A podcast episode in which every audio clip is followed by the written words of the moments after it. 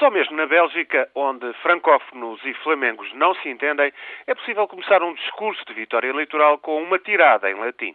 Mas foi o que fez Bart de Vivar. Proclamou o líder separatista flamengo que nada é impossível para quem quer verdadeiramente. E, de facto, tem razões para se gabar. A nova Aliança Flamenga tornou-se no maior partido da Bélgica e domina o eleitorado de língua holandesa. A votação em todos os partidos separatistas representa mesmo 46% dos eleitores da Flandres.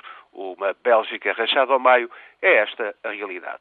Complicadíssimas negociações vão seguir-se para formar governo. Da última vez levaram nove meses e a coligação, acertada em março de 2008, vogou de crise em crise até se desfazer em abril deste ano, obrigando a eleições antecipadas.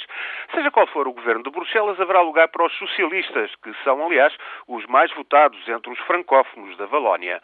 Com os seus parceiros de língua holandesa, passaram a formar o maior bloco político da Bélgica, mas também estes socialistas estão naturalmente divididos nas questões essenciais. O Norte, a Flandres, mais populosa e mais rica, não quer continuar a subsidiar o Sul francófono. A curto prazo, o reino dos belgas vai, pois, passar por mais uma reforma constitucional.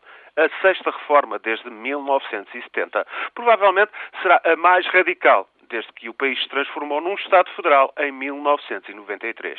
E as reivindicações da ala radical flamenga, que ganhou estas eleições, são, pois, claras.